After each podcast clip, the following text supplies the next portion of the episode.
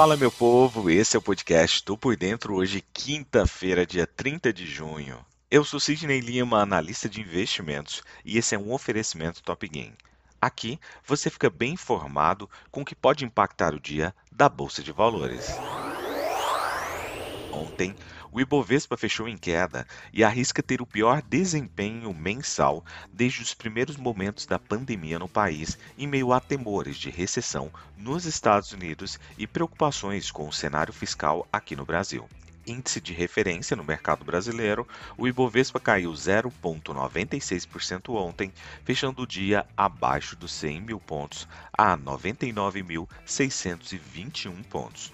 Com esse desempenho, o Ibovespa acumula agora queda de 10,53% em junho, que, se confirmada, será a pior performance mensal desde março de 2020, quando o índice desabou 29,9%, duramente afetado pelo alastramento da pandemia pelo Brasil. Hoje, números tendem a apontar para onde a economia norte-americana está indo, como o de confiança do consumidor na véspera tem mostrado uma direção que não parece tão boa. Além disso, declarações do chefe do Federal Reserve sobre a possibilidade da economia norte-americana entrar em recessão têm trazido uma certa cautela. Nos Estados Unidos, os mercados acionários fecharam sem sinal único nesta quarta-feira após sessão volátil. Uma leitura do Produto Interno Bruto, PIB dos Estados Unidos, no primeiro trimestre, mais fraca que o previsto, e declarações do presidente do Fed, o Jeremy Powell, estiveram em foco pelos investidores. O índice Dow Jones fechou em alta de 0,27%, o S&P 500 caiu 0,07% e Nasdaq Bolsa da Tecnologia cedeu 0,03%.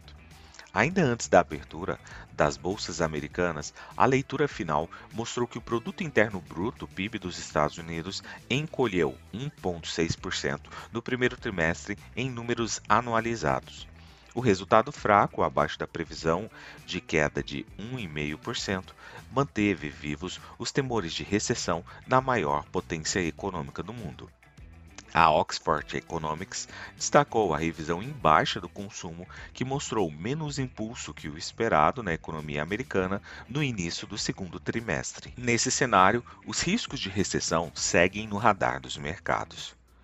O presidente do Fed, por sua vez, afirmou que o aperto monetário em andamento provavelmente envolverá, aspas, alguma dor, fecha aspas, do ponto de vista econômico, mas a ameaça ainda mais grave seria fracassar em controlar a inflação.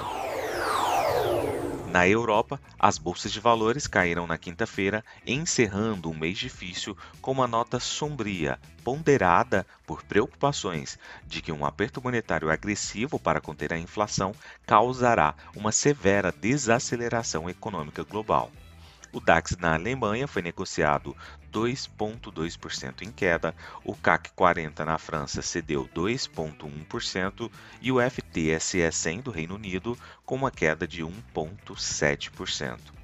Os principais índices da Europa estão a caminho de registrar perdas significativas este mês, com o DAX liderando o caminho mais baixo e devendo cair mais de cerca de 11% o sentimento é muito fraco, já que a guerra na Ucrânia não mostra sinais de terminar tão cedo.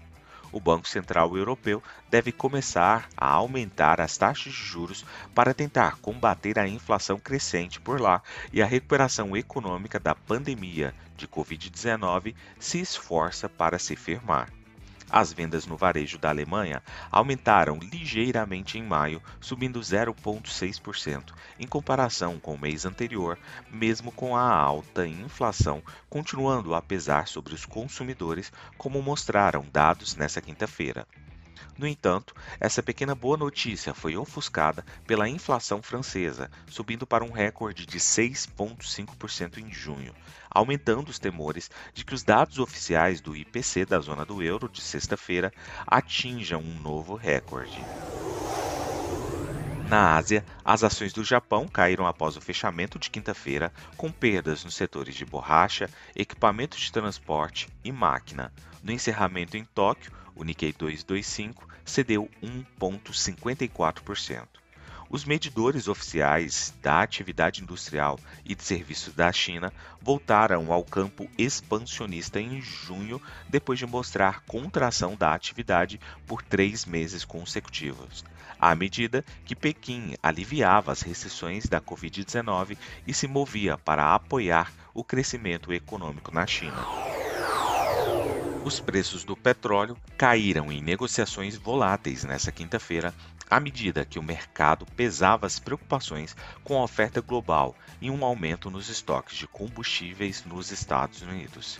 A queda líquida nos estoques de petróleo bruto foi lisonjeada pelos lançamentos da SPR, enquanto o salto no estoque de gasolina ocorre porque as refinarias dos Estados Unidos estão operando com mais de 95% da capacidade os estoques de petróleo caíram 2,8 milhões de barris na semana até 24 de junho, superando em muito as expectativas dos analistas em uma pesquisa da Reuters de uma queda de 569 mil barris, segundo dados da Administração de Informações sobre Energia dos Estados Unidos.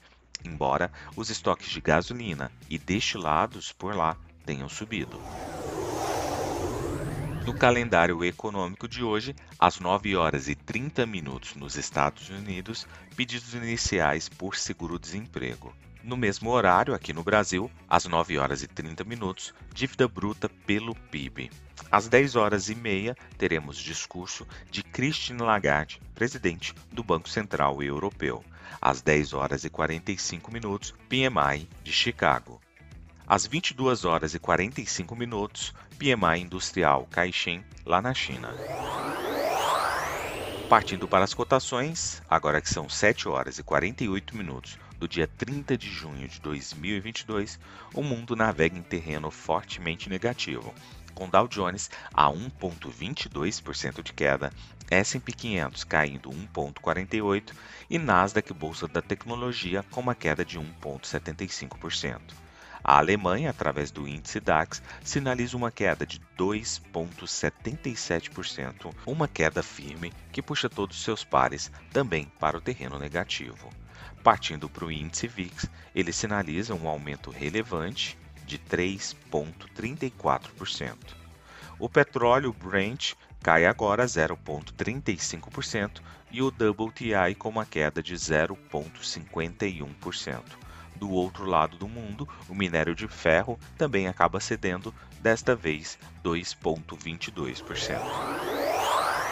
Vou ficando por aqui. Não esqueça de nos seguir nas redes sociais da Top Game. Valeu, tchau, fui!